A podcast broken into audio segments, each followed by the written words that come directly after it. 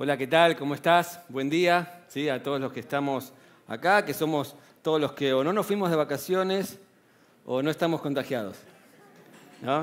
Y saludamos también a todos aquellos que nos están mirando desde sus casas eh, a través de nuestra transmisión por YouTube. Espero que se encuentren bien y si están aislados, háganoslo saber, ¿sí? porque como iglesia queremos estar cerca de ustedes en este momento difícil. Preparamos algunas cosas especialmente para, para poder estar con ustedes. ¿sí? ¿Se encuentran bien? ¿Sí? Eh, ¿Cómo oramos por esta lluvia? ¿no? Para los que no son de Argentina, les contamos que hizo calor como creo que nunca en mi vida. Eh, lo hizo. Ayer 46 de térmica, decía en un momento, un montón, y orábamos para que llueva como efectivamente llovió ayer. Algunas eh, cosas a tener en cuenta. Eh, si no te bautizaste, estamos anotando para eh, los bautismos. En recepción, cuando termina la reunión, puedes pasar o escribir a nuestro celular o escribir también en el chat si nos estás mirando. Estamos eh, programando una fecha de bautismos para el mes que viene con todas las normas de seguridad. Hay otras actividades que teníamos pensado eh, hacer presenciales que las estamos eh, evaluando, pero lo importante en este tiempo de tantos contagios y, y, donde cada vez hay más restricciones, lo importante es no desconectarse, ¿sí? estar conectados unos con otros, sobre todo aprovechar las redes. ¿sí? ¿Algún anuncio más? ¿No? Arrancamos entonces. Eh, el mensaje de esta mañana se llama Ansiedad, Insomnio y los fantasmas de siempre. ¿sí? Uno de los eh, momentos más traumáticos, mira cómo lo digo, de mi adolescencia lo viví a los 15 años, eh, cumplía 15, si no me equivoco, y me regalaron una bicicleta, ya era grande, ¿no? una bicicleta rodado 24 24 cambios, azul, marca Pioneer, re linda. Ya era grande, tenía que cambiar la bici.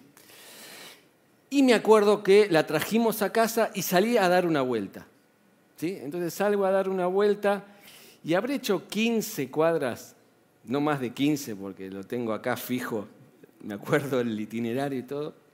Y se aparecen dos personas en otra bicicleta, no tan linda como la mía, digo, no tan nueva, se baja uno y me grita, dame la bici, dame la bici. Yo con 15 años y, bueno, no mucha experiencia, lo único que atiné a hacer fue a gritar no con todas mis fuerzas y acelerar con todas mis fuerzas. A tal punto que eh, el chico que se había bajado se tuvo que correr. Usted dirá, qué valiente, qué joven y tan valiente. No, la realidad es que llegué a mi casa, guardé la bicicleta y por tres meses, me acuerdo, como si fuera por tres meses, no me animé a sacarla. ¿Por qué? Por miedo. Porque me había pasado algo que pensaba que me iba a volver a suceder. Tres meses y medio. Después la habré usado dos o tres veces más, pero la marca que eso había dejado en mí había sido tan fuerte que casi que ya ni la usaba. Con el correr del tiempo seguí creciendo, obviamente, y ya la bicicleta me había quedado chica. ¿sí?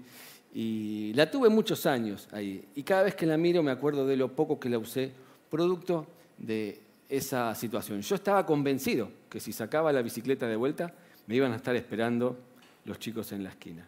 ¿sí? Lo que no pude hacer, lo que no sabía, era lo que Salomón había escrito.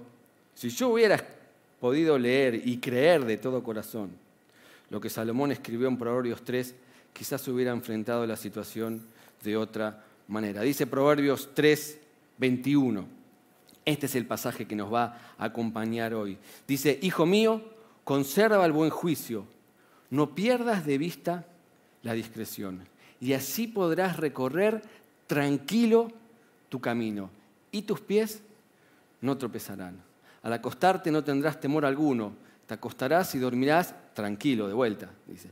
No tendrás temor y no temerás ningún desastre repentino ni la desgracia que sobreviene a los impíos, porque el Señor, subrayen, estará siempre a tu lado y te librará de caer en la trampa. Si yo hubiera leído eso, eh, probablemente hubiera disfrutado mucho más de mi bicicleta. ¿Sí? Pero lo cierto es que vivimos en un mundo con cada vez más preocupaciones. ¿no? Y lo primero que el rey Salomón dice es, hijo mío, conserva el buen juicio. Que pase lo que pase, afrontes lo que tengas que afrontar, afrontar, no pierdas tu cabeza. Otra versión dice, no pierdas la sabiduría, conserva la sabiduría. Y otra versión dice, no pierdas el sentido común.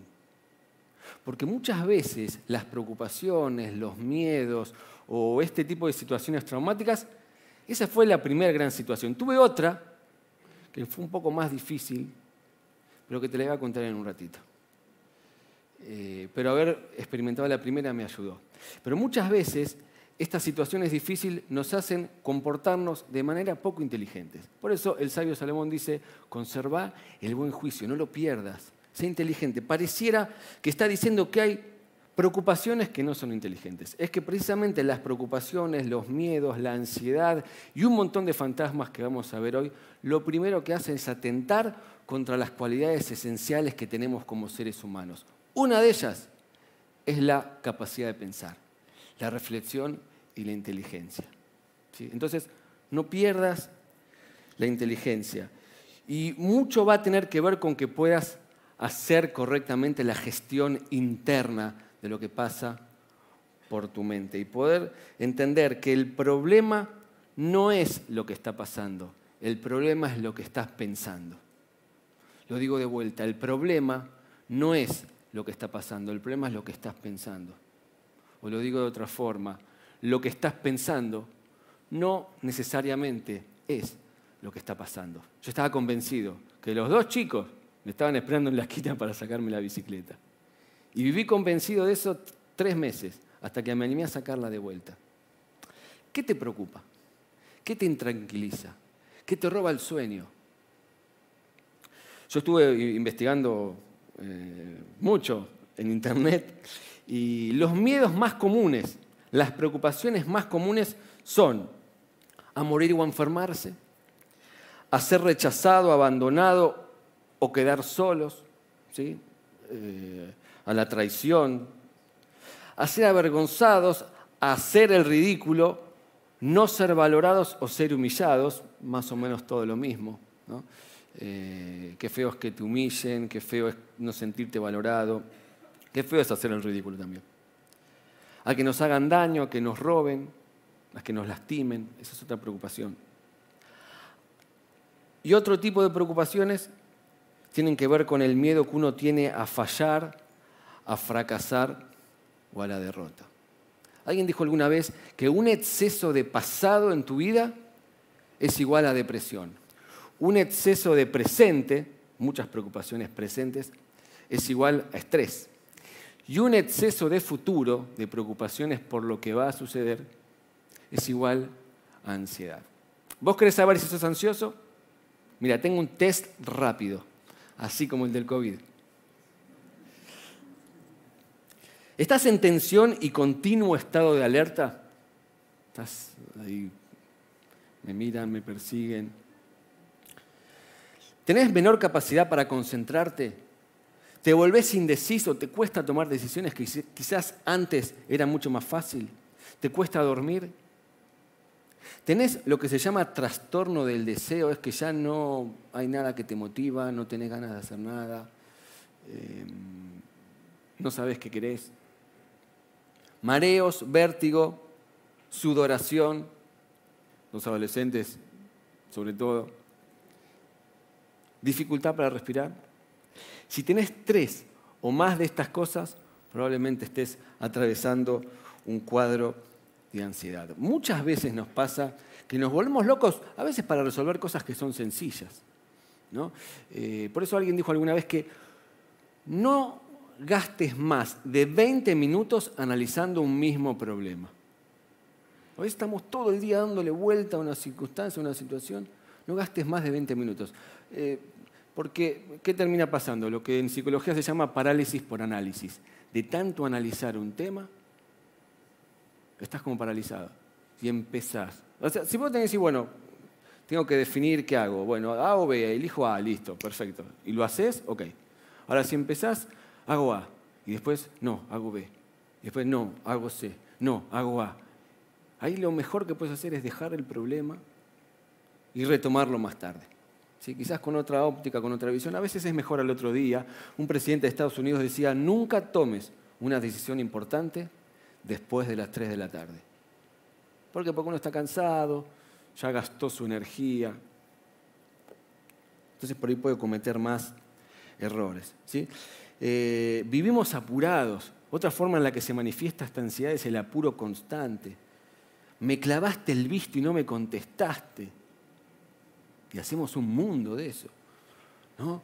O estamos en la cola del supermercado y a mí eso me, eso me genera ansiedad. O sea, no, sé, me enojo con el cajero, con la señora que se compró el supermercado entero, parece. Eh, y, no aguantamos esperar. ¿no? Cuando alguien dice la vida es corta, hay que hacer todo ya, esa es una frase ansiosa. La vida no es corta, la vida es lo que es. Eh, pasa que uno vive acelerado. apurados, todo ya. Vivimos en un tiempo donde el tiempo está muerto, todo tiene que ser ahora. Otra forma en la que se manifiesta la ansiedad eh, es a través de la sugestión. ¿Qué es la sugestión? Es creer que algo está pasando. Es lo contrario a la negación. ¿eh? No sé si te pasó, si te agarraste COVID como yo en estos días, bueno, hace un par de semanas, o, o escuchaste a algún familiar, ¿no? dicen que si no tenés amigos con COVID, no tenés amigos. Eh, pero yo escuché de todo, viste que uno empieza a negarlo al principio. Te duele el cuerpo y decís, bueno, pasa que estuve con Seba y Adri levantando cajas acá eh, en la iglesia de mercadería, es por eso. Decís. O decís, estás resfriado. ¿Y qué, dicen todos? Es por el aire. Mentira. Un amigo me dijo ayer, me duele todo el cuerpo, pero es porque cambié las zapatillas y creo que es por eso. Sos re positivo, y era positivo. Entonces, somos, a veces somos negadores seriales de la realidad, y eso no está bueno. Eso es peligroso. Pero lo opuesto es más peligroso aún. ¿Qué? Creer en una realidad que no existe. ¿No? Entonces nos empezamos a sugestionar, a creer cosas que no están pasando, a ver cosas que no suceden, a el otro me miró mal, está enojado conmigo. Y es como el caso de esa, esa pareja que se casó y ella era muy insegura. Entonces todas las noches creía escuchar ruidos. Entonces lo golpeaba al marido y decía, anda a la cocina porque entró alguien. Entonces el marido se levantaba corriendo, agarraba el escobillón y cuando llegaba a la cocina, ¿qué encontraba? Nada. Y así con el correr de los años, ¿eh? hasta que envejecieron. Envejecieron y ya el hombre no se levantaba corriendo porque no podía, entonces arrastraba las pantuflas, llegaba a la cocina y un día, ¿sí? Ya, ya bien de ancianos, el hombre va a la cocina y efectivamente encuentra al ladrón. ¿no? Y dame todo, bueno, acá tenés la jubilación, le dio todo lo que tenía. Pero el hombre, antes que el ladrón se vaya, le dice, disculpe señor, ¿me haría un favor? ¿Qué? El ladrón ya se quería ir. Dice, ¿no podrá pasar por la pieza y saludar a mi mujer que hace 50 años que lo está esperando? Hace 50 años que lo quiere conocer. Y a veces nos pasa lo mismo, vivimos toda una vida esperando cosas que no van a pasar. Vivimos, eh, me anoté acá, eh, teniendo creencias que salimos a confirmarlas. ¿eh? Es como el mapa y el territorio. Viste que el mapa es un dibujo que refleja lo que hay en un territorio. y el mapa a veces es nuestra mente. Y nosotros constantemente dibujamos cosas en nuestra mente y salimos al mundo exterior a buscarlas.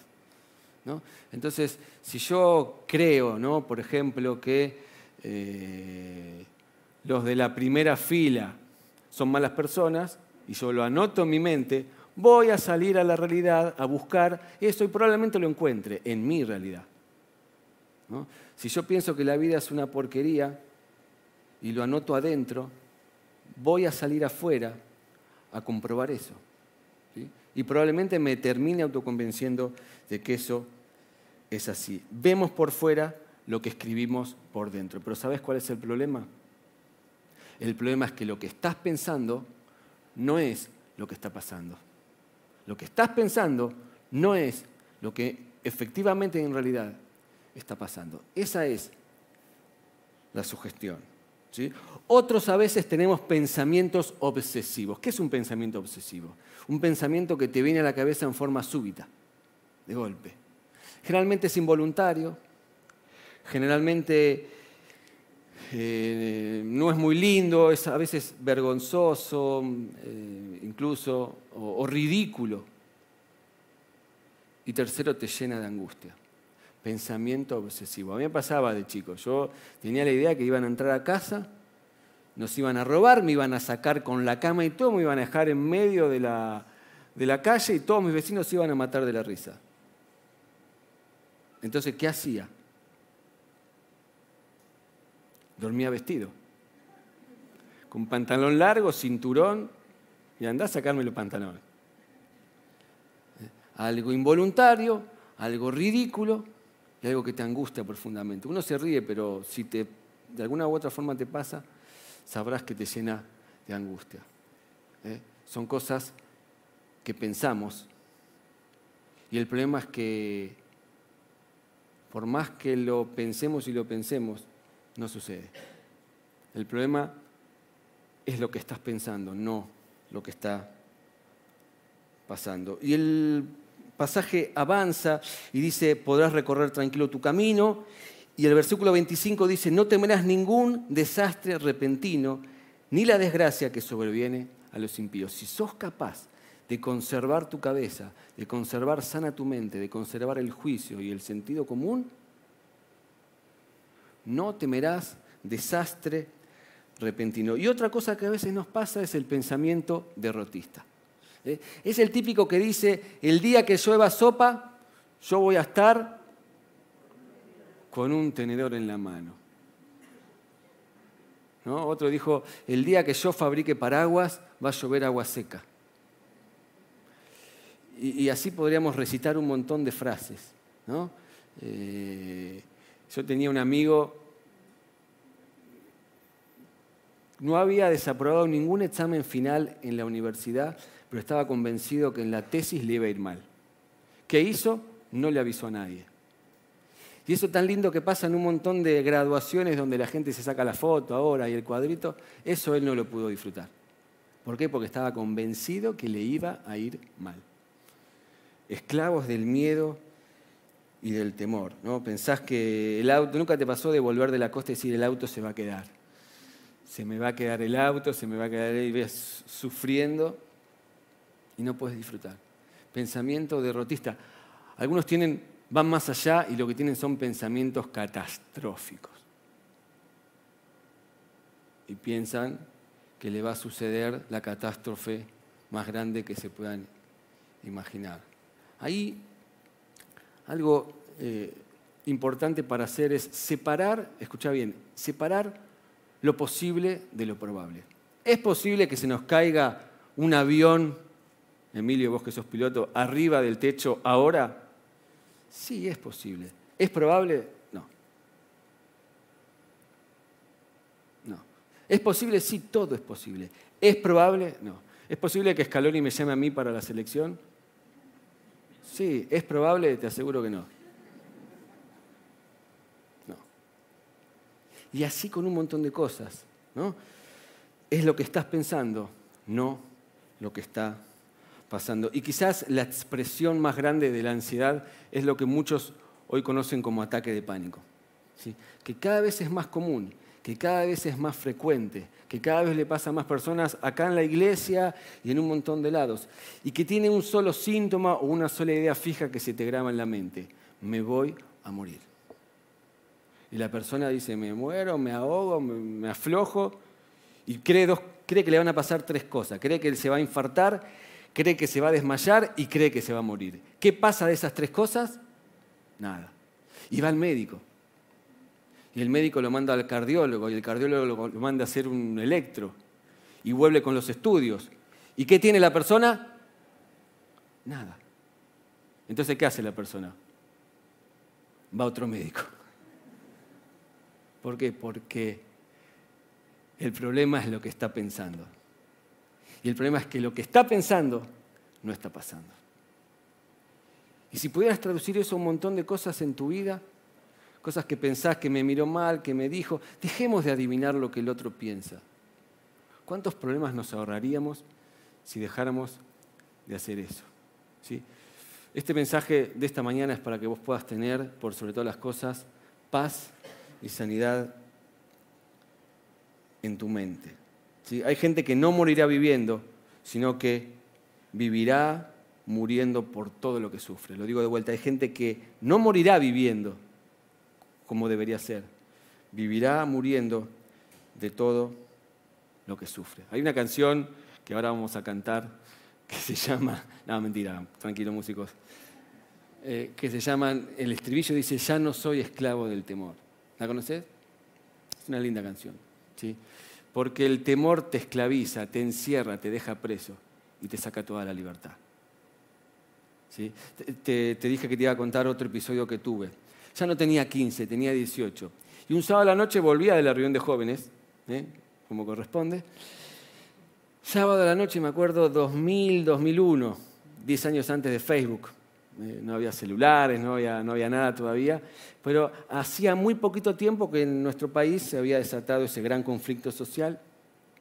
Y me acuerdo que volvía sábado a la noche con mi Digman, ¿lo dije bien? Disman, marca Sony, no sé si alguno tendrá un Disman. Y viste, cuando vas escuchando música perdés noción de lo que pasa alrededor. Pero siento que alguien me, persigue, que alguien me sigue. Era más o menos la una de la mañana, cuando me doy vuelta, tenía razón, esa no era su gestión. En una persona y un arma así de grande más o menos. Yo jamás en mi vida había visto un arma, salvo en, en los policías, ¿no? Literalmente te puedo asegurar que se me congeló la sangre y al toque lo único que me salió a hacer, porque en esa época decían que aunque vos les dabas todo, te mataban igual. ¿eh? Fue hace muchos años. Y yo la cuenta que hice fue, bueno, se le doy el Disman, pero me matan, va más sí. Y me eché a correr. Y empecé a correr con todas mis fuerzas, que cuando estás asustado, es como en el sueño, viste, que vas corriendo y no, no avanzás más o menos. Entré a correr y sí, esa vez, en vez de gritar no, lo que grité, lo, cuento así porque así sucedió, lo que grité fue Jesús. tampoco, me, tampoco dije Jesús, ¿eh? Eh, me salió como me salió. Eh, y me acuerdo como si fuera hoy, que cuando grito eso, me doy vuelta, la persona está baja el arma, yo llegué a la esquina, estaba a media cuadra de mi casa, entré en un rapto de lucidez, me di vuelta para ver que no viera que era mi casa, entré y le conté a todos la hazaña, no, mentira. Me encerré en el baño media hora a temblar, porque estaba literalmente muerto de miedo. Media hora literal, ¿no? pero una, cosa eh, terrible. Pero ahí, ese día me acordé de lo que me había pasado tres años antes. Y al otro día hice algo que usted por ahí me mira de su casa y dice, estás loco, pibe. Bueno, fue hace muchos años y era joven, es verdad. Al otro día, domingo, a la misma hora, fui y me paré en la misma esquina. ¿Y saben lo que pasó? ¿Saben lo que pasó? Nada. No pasó nada. Pero yo necesitaba comprobarme a mí mismo que lo que había pasado el sábado no tenía por qué volver a pasar el domingo. Y que lo que me había pasado el día anterior era fruto de la casualidad, del azar, llamarlo de lo que sea. Pero no tenía por qué volver a pasar. Y yo no estaba dispuesto a, a encerrarme otros tres meses en mi casa. Tampoco estaba dispuesto a no poder pasar nunca por la misma esquina por miedo a que me pase otra cosa yo necesitaba compararme a mí mismo, que eso que había sucedido no tenía por qué volver a suceder. Y de esa manera, y orando mucho obviamente, pude vencer el miedo. No sé si a vos te ha pasado lo mismo. No sé si hay lugares por los que no puedes pasar, temas que no puedes tocar, personas que no quieres ver. Yo quiero animarte a que los puedas enfrentar. Hay una frase que me gusta mucho que dice, tenés miedo, hacelo con miedo, pero hacelo. Hacelo. No dejes que el temor te esclavice. No te conviertas en un rey, no pierdas tu libertad, no pierdas tu felicidad por algo que te haya sucedido hace mucho tiempo. Y hablamos de inseguridad, pero podemos hablar de un montón de otros temas. Y dice el versículo 26, tengo que apurarme, el 24 por orden dice, al acostarte no tendrás temor alguno, sino que te acostarás y dormirás tranquilo. Yo sé que hay gente que daría lo que no tiene porque esta palabra se cumple en su vida. Porque cada vez hay más gente, lo sé, porque hablo con muchos y nos cuentan, hay gente que a la noche no puede dormir. Dormirás y dormirás tranquilo. Otra versión dice, dormirás profundamente. ¿Cuántos acá tienen el sueño ligero? Se duermen, pero vuela una mosca y chao. Y otra versión dice, dormirás y tu sueño será dulce. Y hay algunos que pueden dormir, no se despiertan en toda la noche, pero tienen unas pesadillas que son terribles. Y no se puede vivir así. El sueño es un regalo que Dios nos da. De hecho, la Biblia tiene diez mandamientos, todos son cortitos, no matarás, no mentirás, eh, no robarás, si lo lees, vas a ver que, pero hay uno que le dedica un montón de versículos, como cinco o seis, y es el versículo, el mandamiento, el versículo, mandamiento que tiene que ver con el descanso. Descansar es un mandamiento de Dios. No te puede pasar que no puedas dormir de noche. O sea, sucede, pero lo tenés que resolver.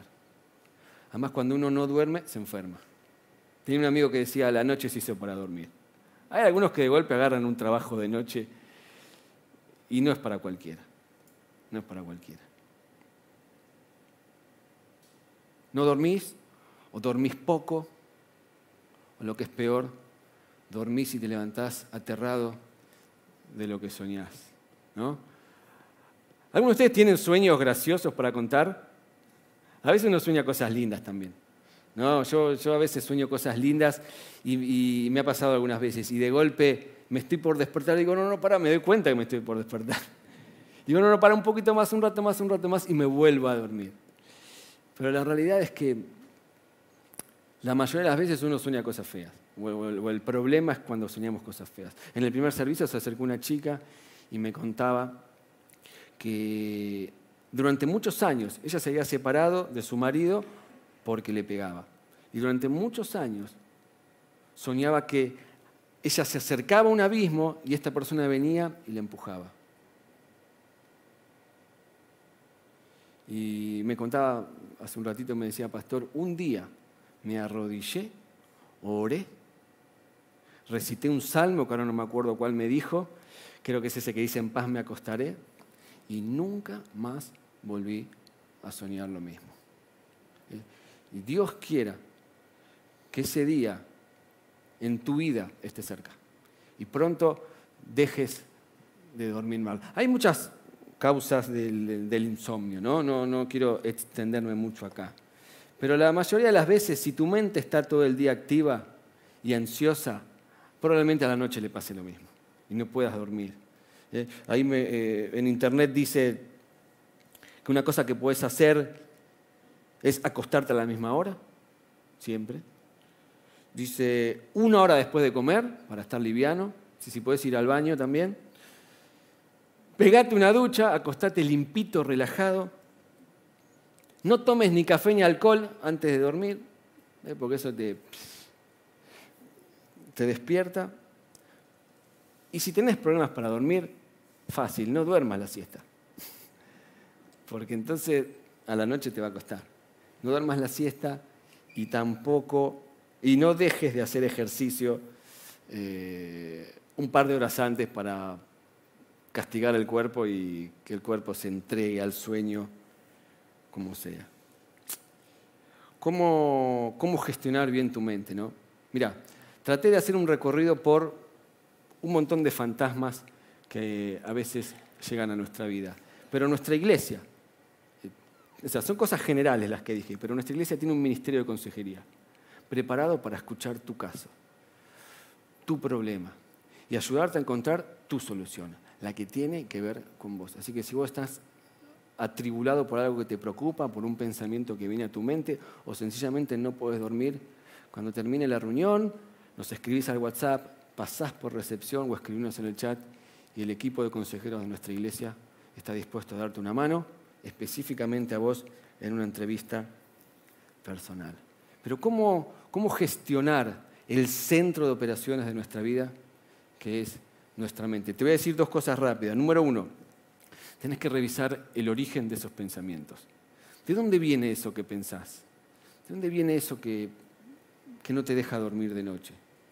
¿De dónde viene? ¿De dónde viene? A veces es algo que te dijeron, que te dijo alguien importante, y eso te marcó para toda la vida. A veces formamos estereotipos, ¿no? Dos hermanas, tenés la linda y la estudiosa. Y, la linda va toda su vida a tratar de ocupar ese, ese rol, y la estudiosa lo mismo. Son pensamientos que no van. Dicen que, por ejemplo, en el pasado de toda persona celosa, otro tema para analizar, siempre se encuentra una infidelidad familiar. Esa persona vio una situación de infidelidad y piensa que lo mismo le va a pasar a él o a ella. Y no puede confiar en nadie. Pero el problema es que eso es lo que está pensando, pero no es lo que está pasando.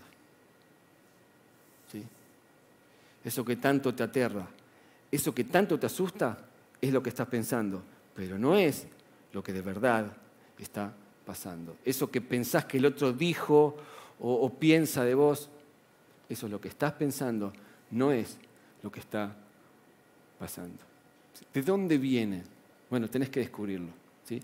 Y número dos, bueno, dice Romanos 8.5, te voy a ametrallar a pasajes a ver si Dice Romanos 8:5, los que viven conforme al Espíritu fijan su mente en los deseos del Espíritu. La mentalidad pecaminosa es muerte, mientras que la mentalidad que proviene del Espíritu es vida y paz. Pregúntate, ¿esto que estoy pensando viene de Dios? ¿Esto que estoy pensando me da vida, me da paz? Y si no es así, lo que tienes que hacer es descartarlo. Y quiero animarte a que puedas poner, escucha bien, tu mente a dieta. ¿Qué es eso? Tu mente a dieta. Eh, viste que hay cada vez más gente que elige el camino de la alimentación sana, ¿no?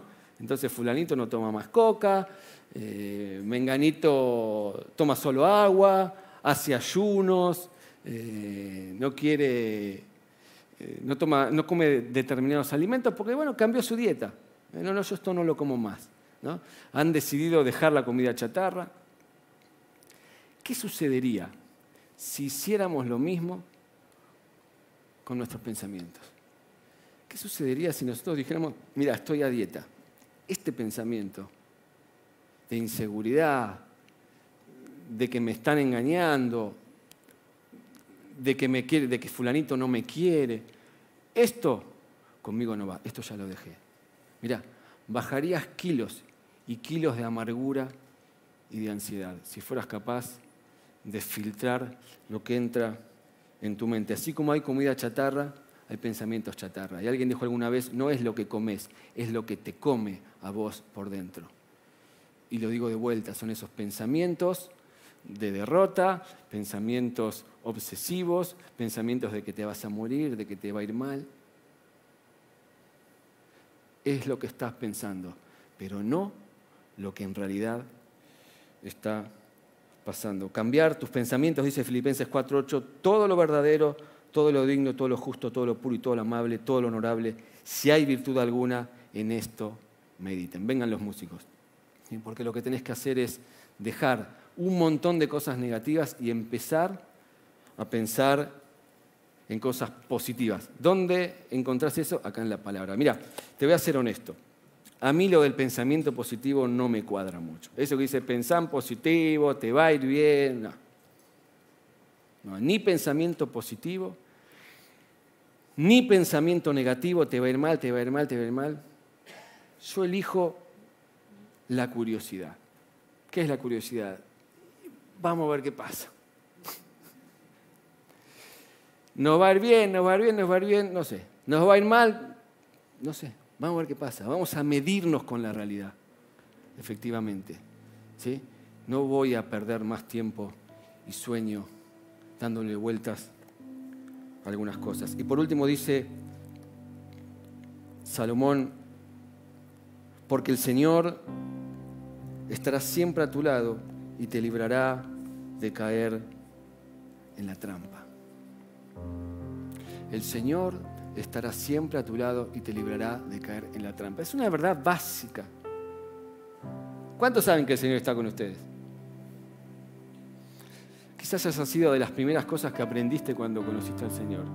Sin embargo, de tan básica y de tan elemental como que pierde su eficacia, ¿no? Pero si el Señor va a estar con vos, significa que cuando pases por esa calle peligrosa, el Señor estará a tu lado y te librará de caer en la trampa. Significa que cuando tengas que rendir ese bendito final que ya te bocharon tres o cuatro veces, vas a estudiar y el Señor estará a tu lado y te librará de caer en la trampa. Significa que cuando te traicionen o te pase lo que te tenga que pasar, el Señor estará a tu lado y te librará de caer en la trampa. El problema es que muchas veces arrastramos a ese mundo de ansiedad nuestra condición espiritual, mejor dicho, nuestra percepción de nuestro mundo espiritual. Entonces, la gran mayoría de nuestros problemas, el verdadero origen de nuestros problemas, nace de una distorsionada idea de quién es Dios, qué está haciendo Dios ahora, de cuánto me ama y de cuán fiel es Él conmigo. Entonces, ¿qué pasa? Un día me siento bien y siento que el Señor está conmigo, va a derrotar a los gigantes y vamos a dar vuelta a Jericó y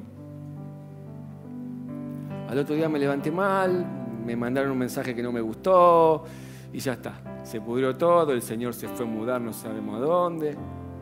Y así transitamos en una especie de montaña rusa espiritual. Mira, dice, lo voy a leer, dice, un día nos sentimos cerca de Dios y otro día lejos. Tus sentimientos no reflejan tu condición espiritual. Tu vida a veces se convierte en una montaña rusa espiritual. Dios no quiere que sus hijos vivan una experiencia tan irregular. Por eso necesitamos aprender a desconfiar de nuestros sentimientos porque son extremadamente variables, cambian con el tiempo, con las circunstancias, con la salud. Nuestros sentimientos no tienen nada que ver con nuestro progreso espiritual. Eso lo escribió no un psicólogo, no un pastor, un teólogo que se llama John Stott en su libro Cristianismo Básico, uno de los grandes teólogos del siglo XX.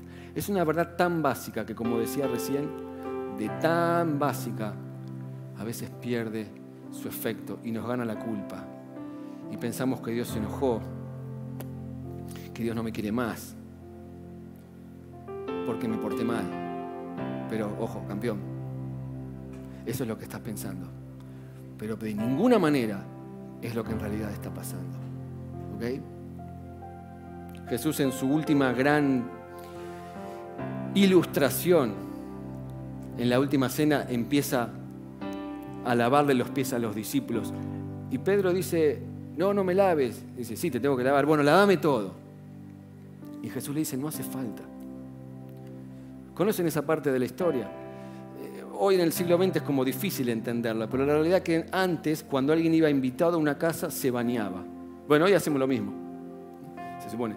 Y se bañaba por completo. Pero en el camino, como no había asfalto, como no había autopista, se le ensuciaban los pies. Entonces un esclavo te esperaba en la puerta y te lavaba los pies pero no te bañaba de vuelta. Te lavaba los pies.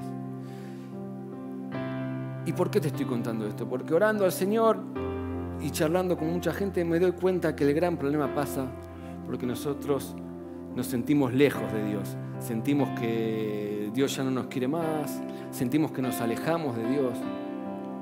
Y Jesús fue re claro. Podés meter la pata, sí, podés pisar algo sucio, sí, pero solamente necesitas lavarte los pies. Tu vida ya fue bañada por completo cuando aceptaste a Jesús en tu corazón. El Espíritu Santo entró en tu vida. Dice la Biblia que nos selló el Señor con el Espíritu Santo de la promesa. Dios no se puede ir de tu vida. Una vez que de verdad aceptaste el cristianismo y aceptaste a Jesús en tu corazón, el Espíritu Santo no se puede ir. ¿Te vas a manchar los pies? Sí. ¿Y qué hay que hacer? Lavarlos. Es como cuando pisas algo y pisamos y vamos al pasto a sacarnos. Pero no te bañás. Así que si te sentís lejos de Dios, si te pensás lejos de Dios, es lo que estás pensando. Pero de ninguna manera es lo que está pasando. ¿Ok? Dios te ama profundamente. El Dios que hizo las estrellas conoce tus necesidades. ¿Y sabes qué? Conoce tu futuro. Conoce el futuro. Eso que tanto te preocupa, tu Dios lo conoce. Así que renuncia a controlarlo todo y déjate controlar por Él. Cierra tus ojos, vamos a orar, ¿sí? Porque hay cosas que se resuelven con oración. Si te preocupas, no orás. Y si orás, no te preocupas. Por eso vamos a terminar orando. ¿sí? Eh, intenté darte un montón de razones de por qué tenés que limpiar tu mente de pensamientos que te hacen mal y dejar que la certeza del amor, de la presencia y de la comunión permanente de Jesús en tu vida son lo que necesitas para vivir seguro, pleno y feliz. Pero a veces necesitamos orar para que el Señor haga también Señor, en el nombre de Jesús, te pido por cada uno de los que estamos acá, Señor. Te pido por aquellos ansiosos que viven la vida apurada. Te pido, Señor, que entiendan, Señor, que la vida es larga. Que no hay que correr, papá, que puedan disfrutar, Señor. Oro, Señor, por aquellos que se sugestionan y creen ver cosas que en verdad no pasan, Señor. Para que limpie su mente, Señor, les dé seguridad la certeza de tu amor, Señor, los haga seguros. Señor, te pido por aquellos que tienen pensamientos obsesivos que de golpe vienen, papá. Oro, Señor, para que tu paz, que sobrepasa todo entendimiento, los sosiegue. Señor, oro por aquellos que tienen ataques de pánico, por aquellos que piensan que se van a morir, Señor. Y te pido, Señor, como dice tu palabra, que los pensamientos que vienen del Espíritu, que son vida y paz, Señor, reinen en sus corazones. Señor, danos fe para estar convencidos plenamente, Señor, que vos vas a estar a nuestro lado siempre. Hagamos lo que hagamos, dejemos de hacer lo que dejemos de hacer, nos portemos como nos portemos. Tu amor, tu perdón y tu presencia, Señor, nos van a acompañar y nos van a librar de cualquier cosa, Señor. Hacenos libres, Señor, definitivamente, Padre. Oro por aquellos que no pueden dormir, Señor. Oro por aquellos que tienen pesadillas, Señor. Y te pido, Señor, que en el nombre de Jesús, Señor, todo eso sea llevado cautivo a tu presencia, Señor. Y que transformes los malos pensamientos en buenos, Señor. Que puedan dormir tranquilos, Señor.